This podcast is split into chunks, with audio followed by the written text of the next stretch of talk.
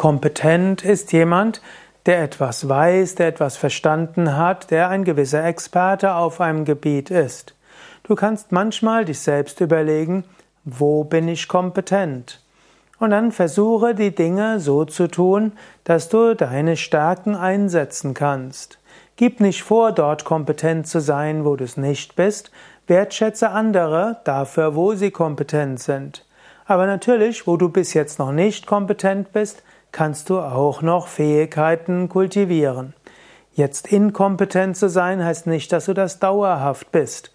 Sei dir erstmal bewusst, wo sind, wo bin ich kompetent, wo bin ich gut, wo kenne ich das, wie kann ich das einsetzen, aber dann arbeite auch an dem, wo du keine Kompetenz hast und überlege, wo wäre es vielleicht wichtig, Fähigkeiten, Wissen, Kompetenzen zu erwerben.